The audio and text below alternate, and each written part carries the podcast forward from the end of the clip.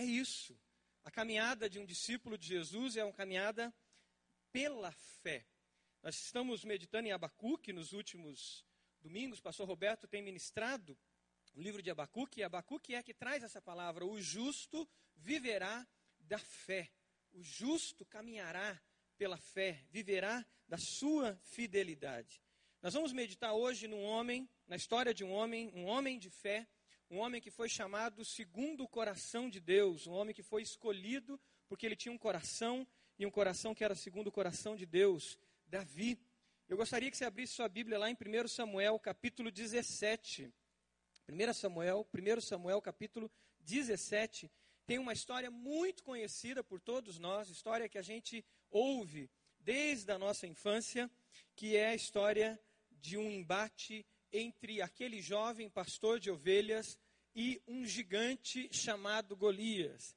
Os pais, quem está vivendo aí a paternidade com filhos pequenininhos, com certeza já deve ter contado essa história uma dezena de vezes, né? Uma dezena de vezes. Eu lá em casa já tem acontecido comigo e de vez em quando eles pedem a mesma história. A Sofia se encantou com o Jonas e ela quer ouvir a história do Jonas, pastor Edmilson, toda semana. E o Samuel com Davi. Então vamos contar de novo. Então agora eu falei para ele hoje, eu falei, Samuel, hoje eu vou contar a história de Davi e Golias para os adultos. Aí ele está curioso, ele quer vir para ficar no culto aqui. Vamos ver que que ele, se, ele, se a mãe dele vai conseguir convencê-lo, né? A ficar na salinha das crianças lá. Davi e Golias é uma, uma narrativa que mexe com a gente e é uma narrativa profunda. Ali explica e mostra a vida de um cristão também se nós lemos essa narrativa na perspectiva do Evangelho, na perspectiva da cruz de Cristo, nós temos grandes lições para nós, como discípulos de Jesus, o que é ser de fato um discípulo adorador, pois Davi era um servo adorador. Abra lá, abriu 1 Samuel capítulo 17. Tem alguém sem Bíblia perto de você? Compartilha com a pessoa esse texto da palavra de Deus.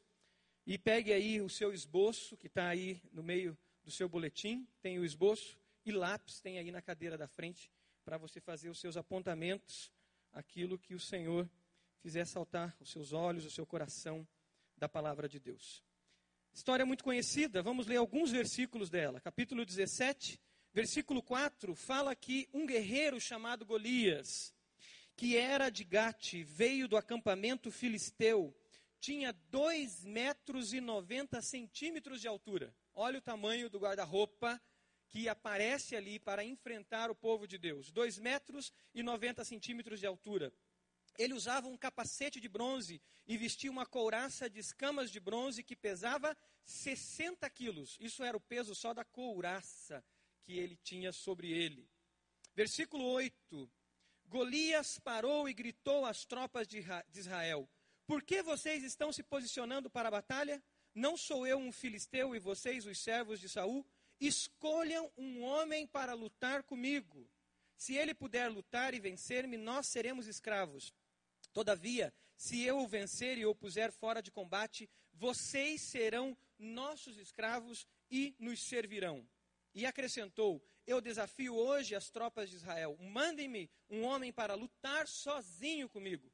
Ao ouvirem as palavras do filisteu, Saul e todos os israelitas ficaram atônitos e apavorados. Olha o versículo 16. Durante 40 dias, o filisteu aproximou-se de manhã e de tarde e tomou posição.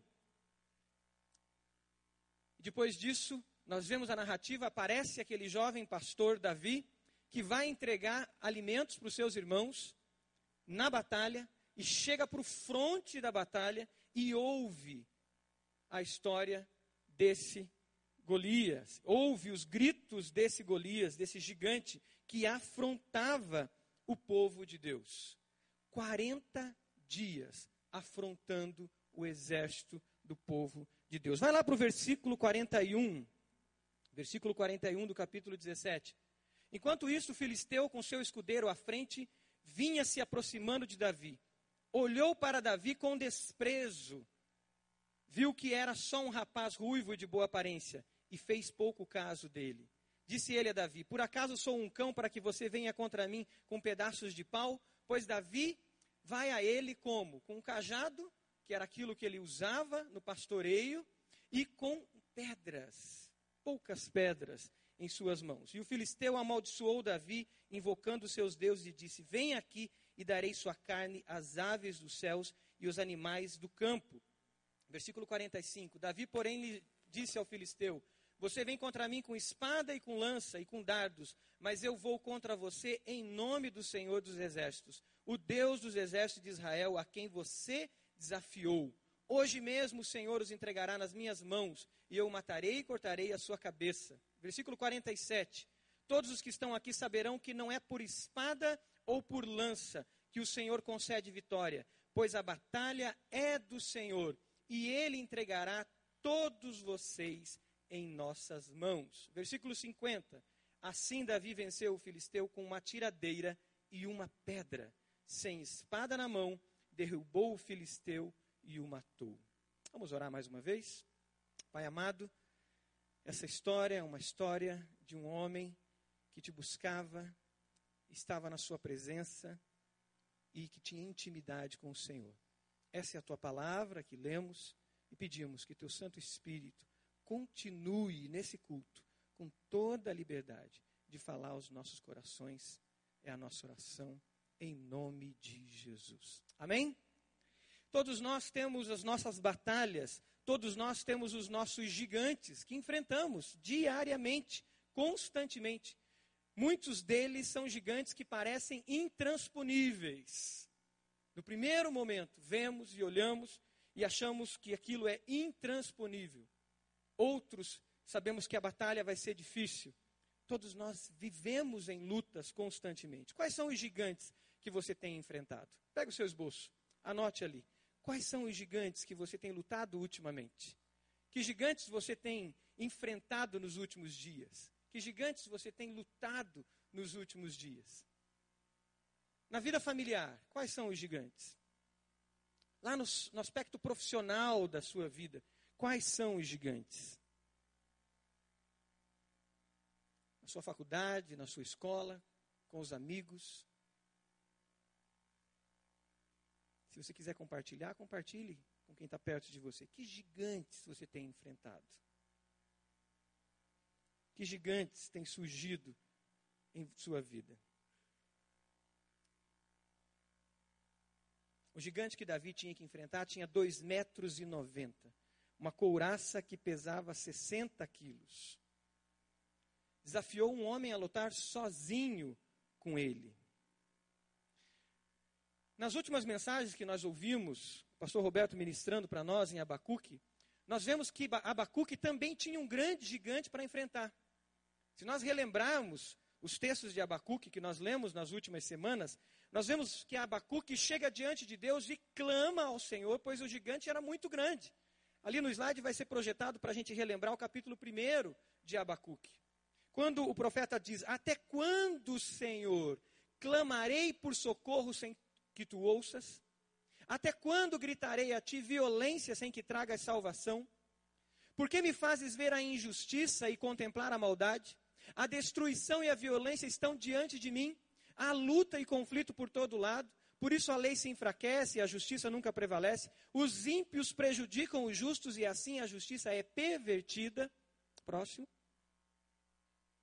O ímpio está envaidecido, seus desejos não são bons, mas o justo viverá pela sua fidelidade, viverá pela fé.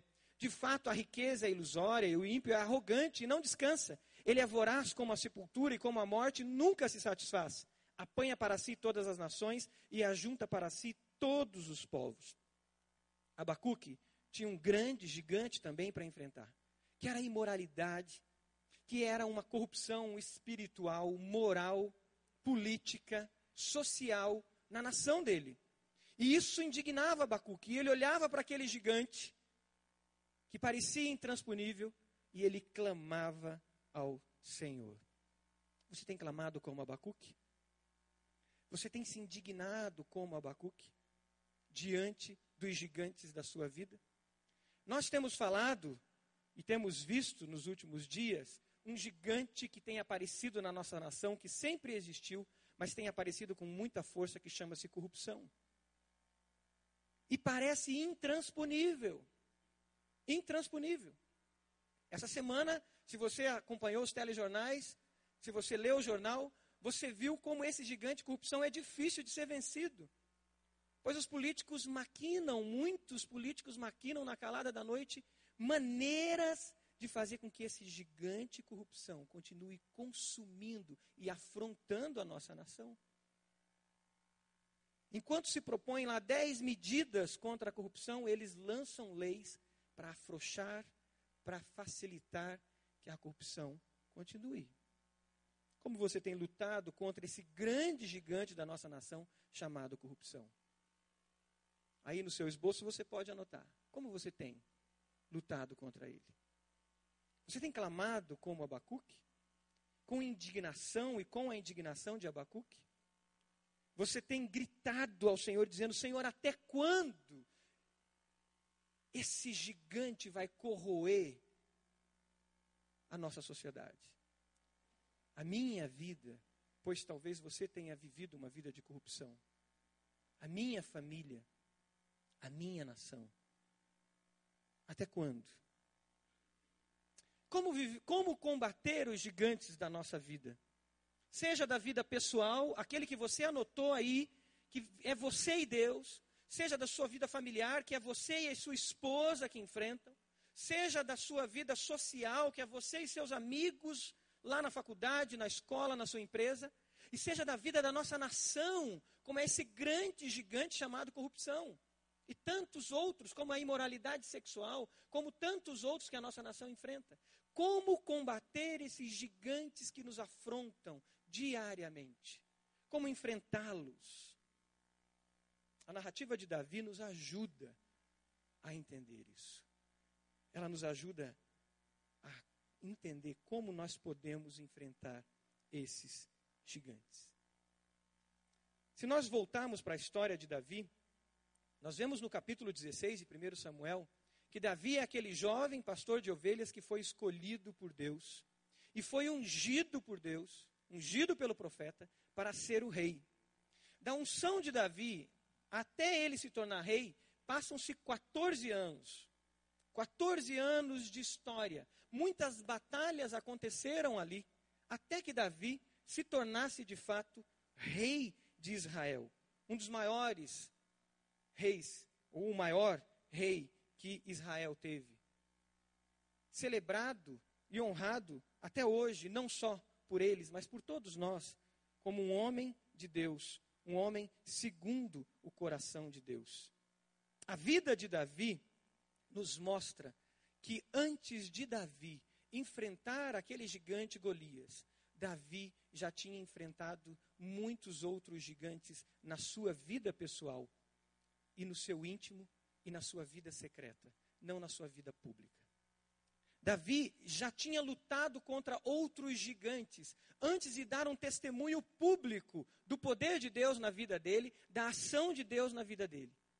O testemunho público acontece quando ele enfrenta Golias, mas antes de enfrentar Golias publicamente, e uma nação inteira vê que Davi era um homem segundo o coração de Deus, e ele vencer esse gigante, Davi já tinha enfrentado outros em secreto. E a primeira lição que eu quero deixar dessa narrativa e dessa história de Davi, que a palavra de Deus nos traz dessa narrativa, é que Davi, antes de erguer um altar público ao Senhor e glorificar a Deus publicamente, Davi já tinha glorificado a Deus em secreto. É no altar secreto que os gigantes da vida são derrotados. É no altar secreto que todos os gigantes são derrotados primeiramente. Naquele momento que nós estamos sozinhos, somente nós e Deus. Essa experiência Davi tinha. Essa vivência Davi tinha. Quando somente ele e o Senhor, somente estava ele e o Senhor, ele realmente enfrentava outros gigantes que nem as pessoas sabiam, que as pessoas não conheciam. Quando o gigante chega a Davi, Davi diz para ele o quê? Você vem contra mim com espada, com lança e com dardo, mas eu vou contra você em nome do Senhor dos exércitos. Davi tinha uma consciência de quem era o Deus dele. Davi, Davi tinha certeza da grandeza do Deus dele. Davi não olhava somente aquele gigante que estava enfrentando o povo de Israel, mas Davi olhava Deus, que era muito maior do que aquele gigante. Davi via aquele gigante afrontando não somente aquele exército, mas aquele gigante afrontando ao Deus dos exércitos. Por que é que Davi tinha essa percepção? Porque no altar secreto de Davi, Davi se tornou um verdadeiro adorador do Senhor. No seu esboço, você pode encontrar isso. É no altar secreto que nos, tor nos tornamos guerreiros adoradores. Antes de Davi enfrentar aquele gigante publicamente, Davi já estava sendo forjado e treinado e capacitado como um guerreiro adorador do Senhor. Davi já se encontrava na presença de Deus. E quem já leu os Salmos, e você, quando abre os Salmos e vê os Salmos de Davi, você percebe claramente como Davi adorava o Senhor e como ele tinha consciência de quem era Deus, da grandeza de Deus. Salmo 77 diz: Quem é Deus tão grande como o nosso Deus? Tu és o Deus que fazes maravilhas. Tinha consciência da grandeza de Deus. Salmo 10 diz: O Senhor é rei para todos sempre, da sua terra desapareceram os outros povos. Salmo 76: Somente tu és temível, quem poderá permanecer diante de ti quando estiveres irado?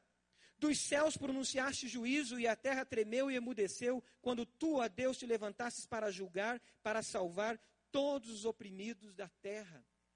A vida de adoração de Davi. O altar secreto que Davi construía quando estava no campo, quando estava sozinho cuidando das ovelhas de seu pai. Dava para Davi essa percepção, essa clareza de quem era Deus, da grandeza de Deus. Dava para ele a visão correta da vida.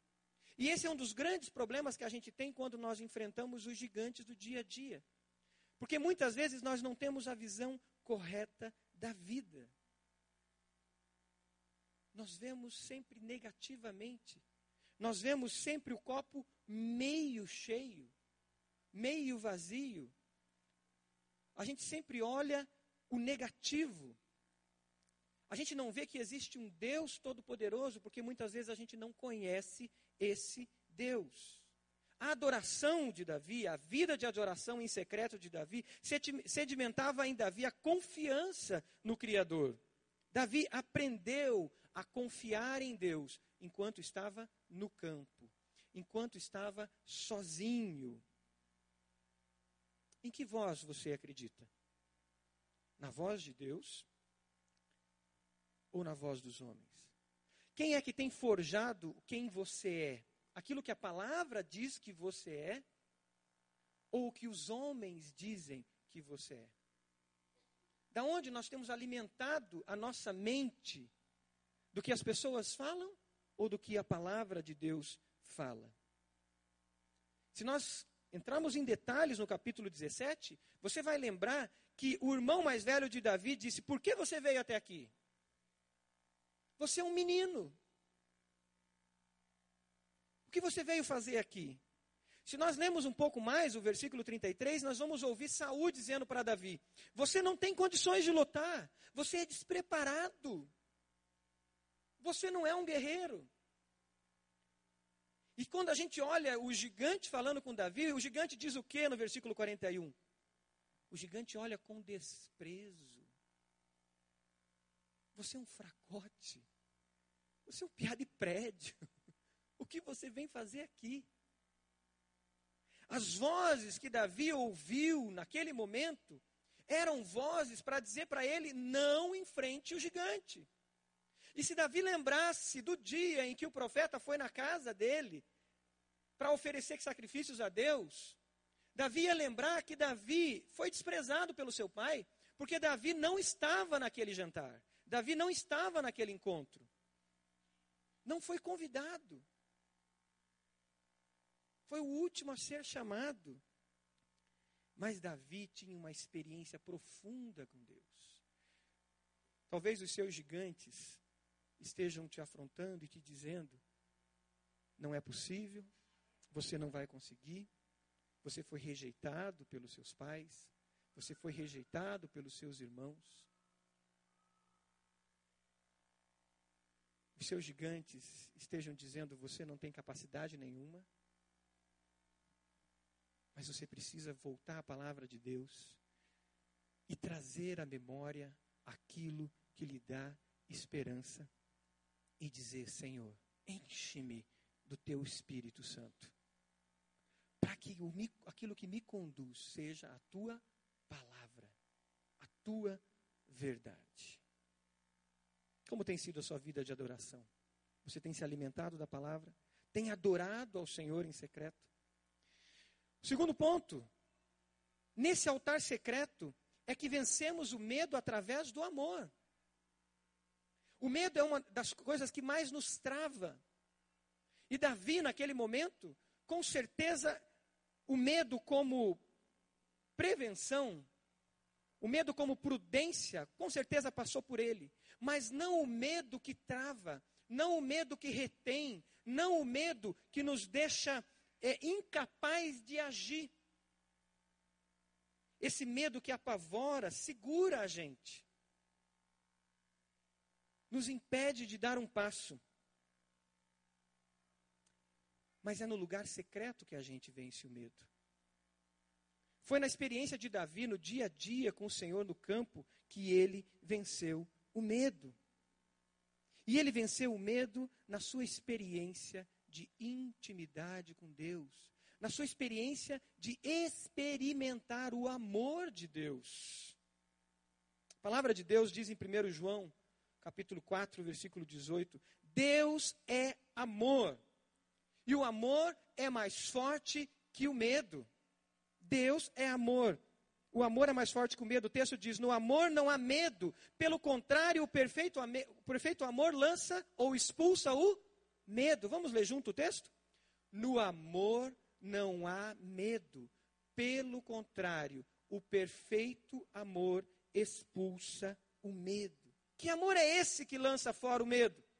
O medo que nos trava, o medo que nos, nos segura.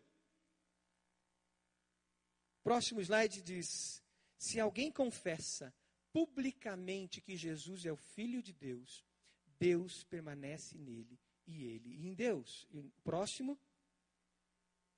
Assim conhecemos o amor que Deus tem por nós e confiamos nesse amor. Deus é amor.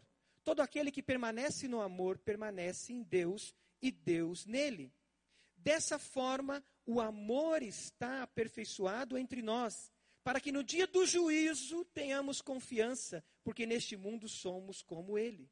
No amor não há medo, pelo contrário, o perfeito amor expulsa o medo, porque o medo supõe o quê? Castigo. Aquele que tem medo não está aperfeiçoado no amor. Hoje nós participamos da ceia. A ceia do Senhor nos traz à memória o verdadeiro amor de Deus. A ceia do Senhor nos traz à memória a cruz de Cristo, aonde todas as nossas dores, todas as nossas lutas, todas as nossas feridas foram lançadas sobre ela.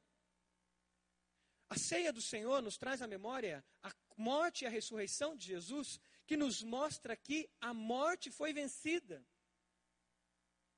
E que o verdadeiro amor, agora, o amor de Deus, através de Cristo Jesus, derramado em nossos corações, expulsa todo o medo. Esse amor que lança fora o medo não é um amor sentimentalista e humanista. Isso nós temos que tomar muito cuidado. E a gente usa esse versículo de uma maneira banalizada, às vezes dizendo isso. Não se preocupe, o amor lança fora o medo. E vem na nossa memória esse amor sentimentalista e humanista. Não é esse amor que a palavra de Deus está falando.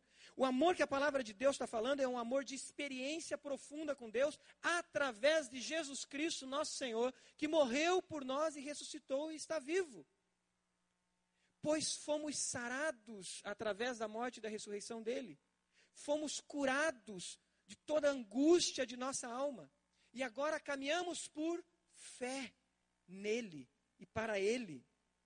Não é esse amor humanista, não nasce do nosso subjetivismo, mas é o que? O amor de Deus revelado na morte e na ressurreição de nosso Senhor Jesus Cristo, que traz o que? Justiça, paz e segurança para as nossas almas. Se o medo é o pior inimigo do homem, o amor de Jesus é o seu melhor amigo. Se o medo é o pior inimigo do homem, o amor de Jesus é o seu melhor amigo. Você tem tido esse encontro com o Senhor no seu lugar secreto, no altar secreto, na presença de Deus? Você tem levado a cruz de Cristo, as suas angústias, as suas lutas e aquilo que te traz medo? Ou as fontes de medo da sua alma? Quando nós fazemos isso e nós levamos a cruz de Cristo, nós somos sarados, porque o verdadeiro amor é derramado em nós. Sabe por que isso acontece? Porque é no altar secreto que enfrentamos as nossas feras interiores. Os maiores gigantes não estão fora de nós, os maiores gigantes estão dentro de nós. E quando enfrentamos esses gigantes, de fato as nossas, terma, as nossas pernas tremem e a gente vê o quanto nós somos incapazes. Antes de Davi enfrentar Golias, ele enfrentou esses gigantes.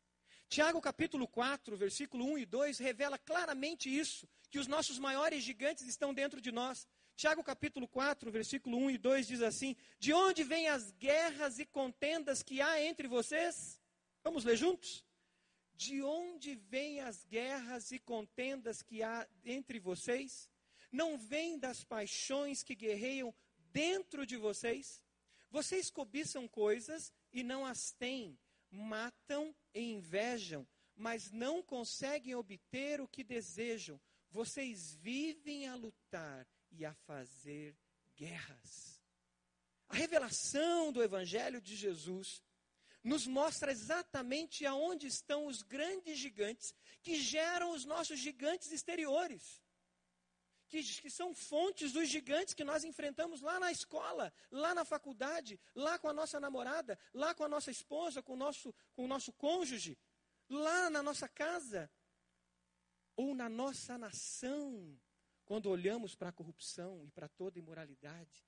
Gigantes que nasceram dentro de nós por isso, esses são os maiores gigantes. É por isso que o altar secreto de Davi foi quando ele matou o quê? Um leão e um urso. Um leão e um urso. E foi isso que ele disse a Saul. Ele disse: Saul, eu enfrentei já um leão, eu enfrentei já um urso. Lá no campo sozinho, sem ninguém ver. Era eu, as ovelhas e Deus. Era eu e Deus, e o urso e o leão. Os nossos desejos são como o leão, o rei das selvas. Seu peso maior, chegando ao máximo de 300 quilos sua pata pode abrir feridas com mais de 10 centímetros de profundidade. Talvez você já tenha lutado contra esse leão que habita dentro de você, que habita dentro de mim, e as patas desse leão já causou feridas terríveis em você, em nós. Especialista em quebrar pescoço. É isso que um leão faz. Uma queixada poderosa um animal de apetite voraz e devorador, conhecido como Rei das Selvas, pode representar os desejos mais profundos e grandiosos da nossa natureza. Lembrando o que Tiago diz. Nós já matamos os leões que estão dentro de nós. Os leões que tomam espaço nos momentos que estamos só nós, sozinhos, com desejos, que só nós e Deus sabemos. Vontades, concupiscência da carne. Enfrentamos esse leão já no nosso altar secreto? Ou estamos preocupados com os gigantes exteriores? O poder, o sexo, o dinheiro. Mostra com clareza como homens são homens caem, mulheres caem, sociedades caem, famílias são destruídas, porque não enfrentaram esses leões que habitam dentro deles primeiro. E querem resolver o problema exterior. E querem soluções rápidas. Mas é necessário enfrentar esses leões. Por isso que quando a gente fala de vida discipular, irmãos, é para que nós nos unamos a outros irmãos em Cristo para vencer esses leões. Na hora que você vai ter que dar um passo para abrir e dizer: Eu preciso de ajuda para lutar contra um leão que habita dentro de mim. Que pode ser o, o desejo de poder, que toma espaço na sua vida.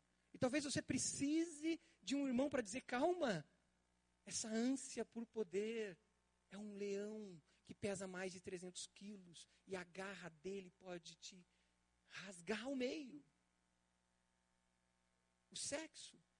Nós vivemos uma sociedade onde a sexualidade está destruída e deturpada. A pedofilia tem crescido. E antes que isso tome um espaço grande, nós precisamos confessar ao Senhor e procurar ajuda, pois esse é um leão que destrói famílias.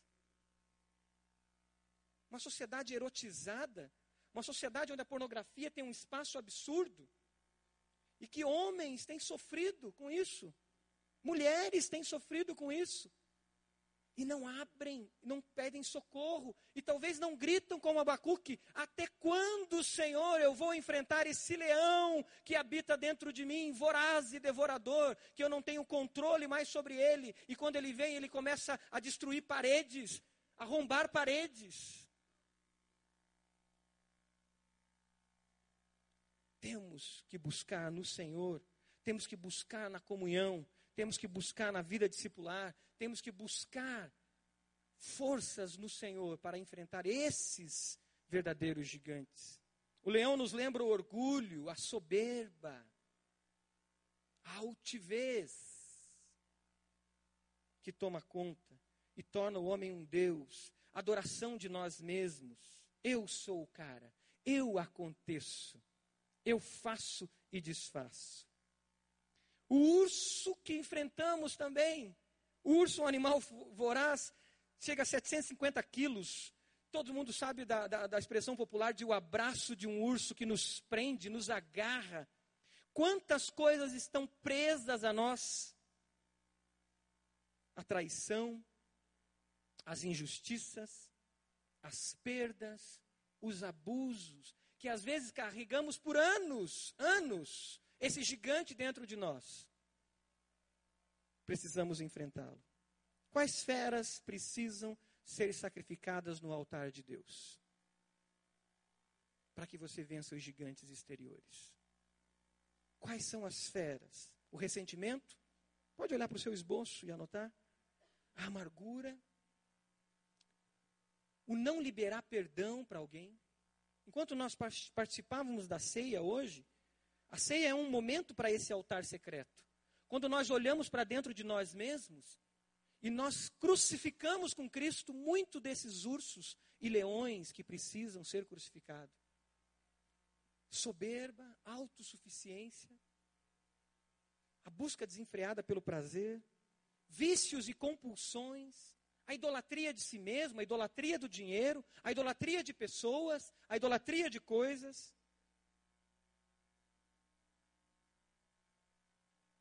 É no altar secreto que se vence os gigantes. É lá que acontece a verdadeira vitória. Esse é o ano da intimidade com Deus. Esse é o ano que estamos fortalecendo cada vez mais essa busca. Não deixe passar esse ano sem você sair desse ano íntimo do Senhor e vencendo, primeiramente, os gigantes da nossa alma, os gigantes da minha alma, os gigantes que habitam nos recônditos, nos lados mais obscuros da sua alma, da minha alma. Temos que nos unir para isso. Você pode fechar os seus olhos? Quais são esses gigantes? Diga ao Senhor aonde você está. Não se vence nenhum gigante público se não vencermos nossos gigantes interiores. Não se edifica um altar público se não edificarmos antes um altar secreto ao Senhor. Quais são seus medos? Suas ansiedades? Está buscando habilidades? Você diz que está esperando o momento certo? Você está esperando as ferramentas certas? Que está esperando o dia certo onde você vai começar a fazer algo? E Deus está te dizendo nessa manhã: eu já te dei as habilidades necessárias. Eu já te dei o cajado e eu já te dei uma funda, uma tiradeira. E você quer uma espada? Você quer um, um, um capacete? Você quer as roupas do rei? Não. Primeiro use o seu cajado. Primeiro use a sua tiradeira. Antes da espada, Davi recebeu uma harpa e se tornou um adorador. Primeiro, seja um discípulo adorador. Quais são os gigantes que você coloca na cruz de Cristo nessa manhã?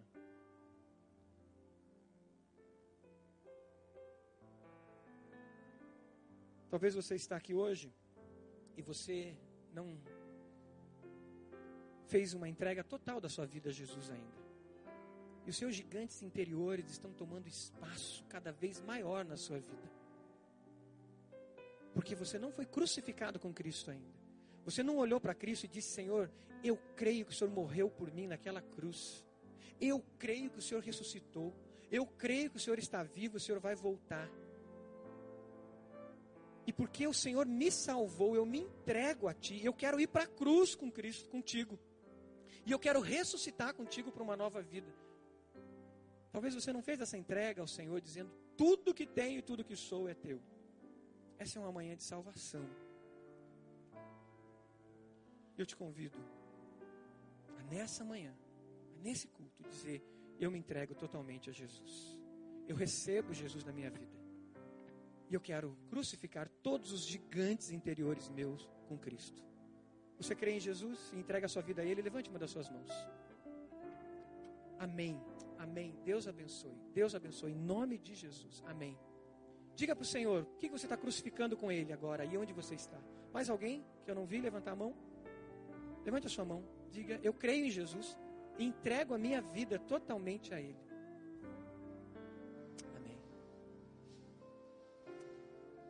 Igreja pode ficar de pé?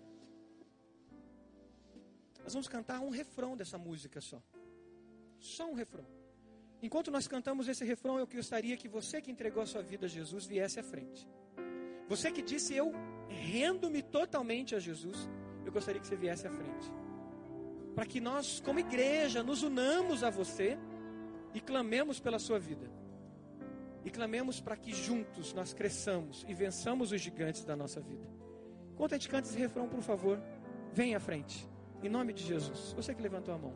Vem à frente, em nome de Jesus. Os pastores estarão aqui para te receber e orar por você e abençoar a sua vida.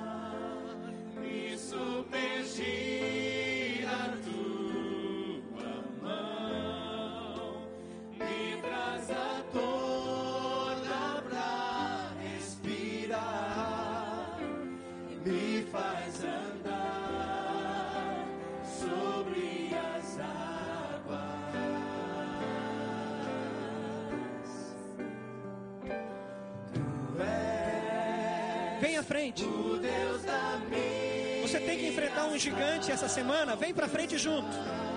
Vem para frente junto e diz: Senhor, eu quero colocar no teu altar esse gigante que tenho que enfrentar. Quero colocar no seu altar esse gigante que tem me atormentado, esse gigante que tem me apavorado. Vem à frente enquanto cantamos. Isso, coloque diante do Senhor. enquanto cantamos mais uma vez.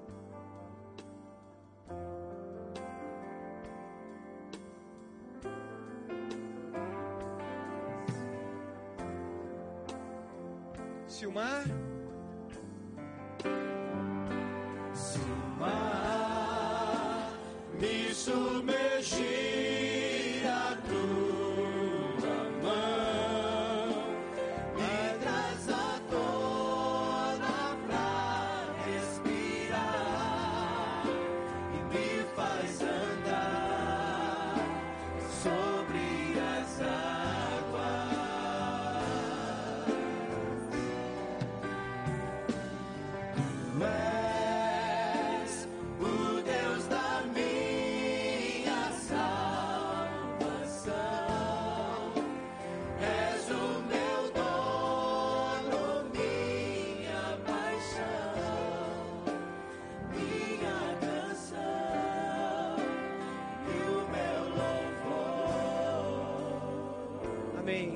olhos. Você pode estender as suas mãos sobre esses irmãos que estão aqui na frente. Eles estão colocando diante de Deus gigantes, leões, ursos, que precisam ir para a cruz de Cristo e ser crucificado com Cristo. Clame pela vida deles aonde você está. Esses que renderam-se a Jesus e disseram aqui juntos: Sou de Jesus, a minha vida pertence a Jesus. Celebre aí, de mãos erguidas, pela salvação deles, porque os anjos celebram nos céus quando há salvação. Celebre aí. Senhor, nós nos unimos, Pai, a esses irmãos e irmãs que estão aqui na frente. Primeiramente, celebramos, aleluia, porque houve salvação nessa manhã, Senhor. Celebramos, Pai, porque a tua palavra diz que quando alguém se arrepende e quando há salvação, os anjos celebram e nós celebramos juntos, Senhor. Pai, que teu Santo Espírito cele esses corações como garantia da salvação deles. E que Satanás e, seus, e todos os seus demônios, que o inimigo, que todos os leões e ursos que muitas vezes apavoram, caiam por terra em nome de Jesus. E eles sejam curados, restaurados, Senhor. Seja com essas vidas, Pai. Vida, traz vida nova. Colocamos diante de Ti, Pai, os gigantes que temos que enfrentar, Senhor. Os gigantes que enfrentamos na nossa vida pessoal, na nossa família, nos nossos empregos, nos nossos desafios do dia a dia. Colocamos diante de Ti. Colocamos os grandes gigantes que a nossa nação enfrenta, Senhor. Cremos que o Senhor há de derrotá-los, Pai. Usa as nossas vidas, abençoe a cada um dos nossos irmãos, traz esperança, traz à memória aquilo que traz esperança, Senhor, para que eles tenham vitória no Teu nome. Pedimos essa bênção do Senhor, é a nossa oração, em nome de Jesus. E a igreja diz: Amém e Amém. Vocês que entregaram a vida a Jesus, por favor, sigam os pastores aqui à direita, sigam os pastores, os líderes. Pastor Edmilson vai guiar vocês ali no espaço para vocês terem um tempo especial. Louve,